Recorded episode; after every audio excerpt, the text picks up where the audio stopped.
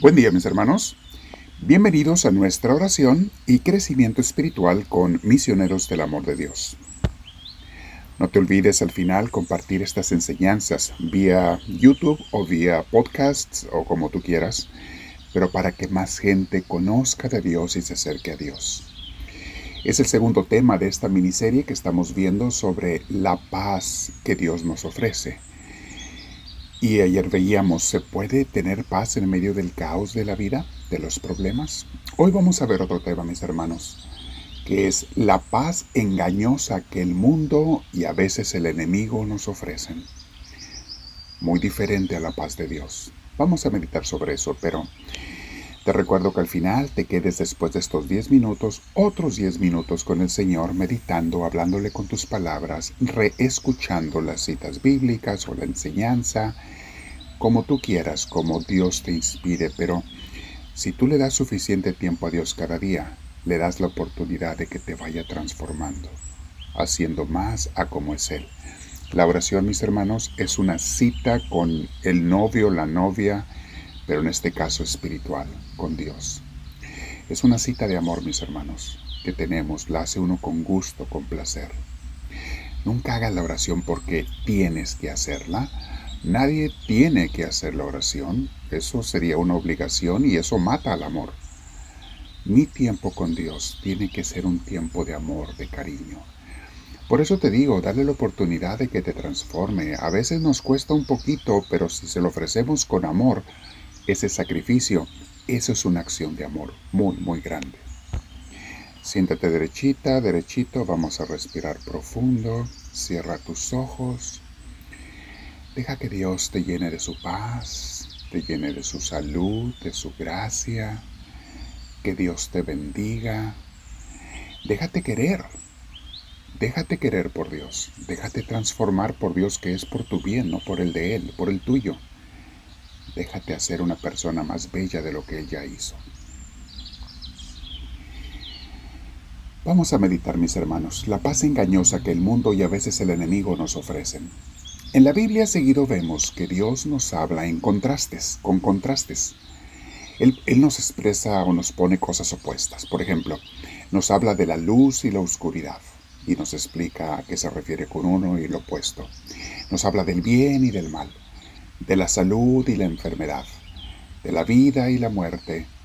Y en el mismo lenguaje nos habla también contrastando como dos cosas opuestas la paz de Dios con la paz del mundo. Es interesante. No solamente son diferentes, sino que en muchas cosas pueden ser opuestas. En Juan 14, 27 dice lo siguiente. La paz les dejo, mi paz les doy. Yo no se la doy a ustedes como la da el mundo. No se angustien ni se acobarden. Palabra de Dios. Mi paz es muy diferente a la que da el mundo. La que da el mundo con todo y ella a veces te angustias y te acobardas, aun cuando no hay problemas externos. Pero la que yo doy es una paz serena, permanente, perdurable, en las buenas y en las malas. Hay veces, mis hermanos, que la gente no tiene problemas externos y dice, ahorita tengo paz, pero en el fondo están pensando, ¿y cuánto me irá a durar? ¿Y qué problema sigue? ¿Y qué me irá a venir? ¿Y qué será lo que me destruya mi paz? Esa, mis hermanos, no es paz, es la paz mundana.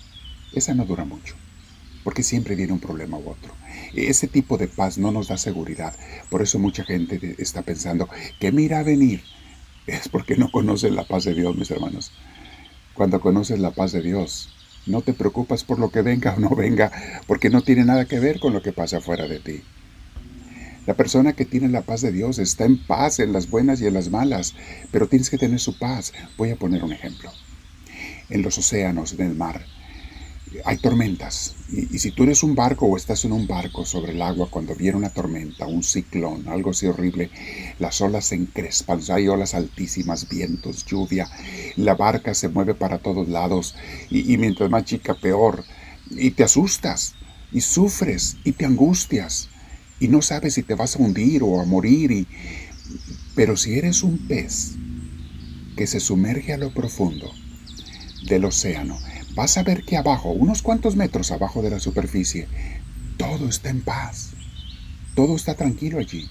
Allí no se siente la tormenta. La tormenta está en el exterior, en la parte de afuera. Aunque arriba haya tormenta, abajo hay paz y serenidad. Eso es sumergirse en Dios. Allí, en el fondo de tu corazón, cuando te metes en Dios, cuando dejas que Dios reine, cuando te bañas de Él, cuando Él es tu océano, el océano de tu vida, entonces, aunque haya tormentas en la vida fuera de ti, en tu interior hay paz. Estás con Dios. A esa paz se refiere Jesús. Mi paz les dejo. La paz de Dios no es la paz del mundo. ¿Qué nos falta, mis hermanos? Nos falta sumergirnos en Dios, orar todos los días, dejarnos transformar por Él. Nos falta entregarnos a no solo amarlo, sino a servirlo en nuestros hermanos y a Él como Él quiera, fincar su reino, dedicarnos a servir en una buena iglesia mis ratos libres.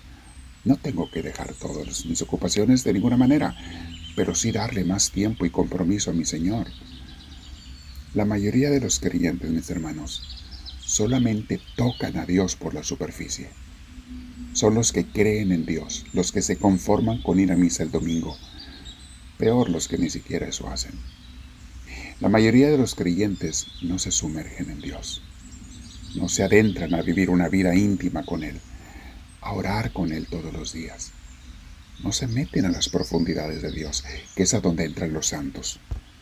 Por eso Jesús era atacado, criticado, incluso cuando fue crucificado, y por fuera sufría, podía sufrir, pero por dentro tenía la paz de Dios. El momento en que la perdió, en el huerto de los olivos, la paz de Dios fue eso, fue solo un momento. Se salió a la superficie y le dijo, Padre, si es posible, aparta de mí este cáliz, que no tenga que morir en la cruz. Pero inmediatamente se volvió a sumergir en la oración con el Padre y le dijo, pero ¿sabes qué, Padre? Que se haga lo que tú quieres, porque yo sé que todo es para bien y que tú vas a sacar un bien inmenso de este sacrificio. Y en ese momento Jesús quedó en paz, quedó en la tranquilidad de Dios. Ya cuando lo vienen a, apresar Judas y los soldados de los sacerdotes, ya Jesús está en paz. ¿A quién buscan? les dice. Va ante Caifás y va ante las autoridades después romanas, Pilatos y demás, y está Jesús con serenidad y tranquilidad porque tiene la paz de su Padre Celestial. Se metió en Dios. Hoy vamos a meditar, mis hermanos. Estoy metido, metida en la paz de Dios por una vida entregada a Él. Porque mi vida es Dios. Porque mi vida es Cristo. O soy de los que todavía están en la superficie y nada más tocan a Dios por fuerita y por eso las tormentas me asustan, eh, me, como dice la palabra, me atormentan, me hacen sufrir me angustian los problemas de la vida o los miedos al futuro porque no me he sumergido en Dios. ¿Será que todavía no confío en ti, Señor? Quiero ser sincero, mi Dios, porque solamente en la sinceridad puede venir la luz y la transformación. Solamente cuando reconozca mis eh, defectos y debilidades, puedo entonces ser fortalecido y comenzar a entrar en ti, mi Dios, a dejarme bañar sumergirme en ti. Quiero quedarme en oración, Señor, otros 10 o 20 minutos. Enséñame a estar contigo, a sumergirme en ti, a meterme en mi interior, que es donde tú habitas, como dice San Juan de la Cruz. Tú habitas en mi interior, Señor, tú no estás afuera. Tú estás adentro de mí, es allí donde te quieres encontrar conmigo. El encuentro contigo real se da en mi interior. Enséñame a orar, Señor a darte el tiempo todos los días, a ser de ti. Hoy me quedo en oración y te digo, háblame Señor, que tu siervo te escucha.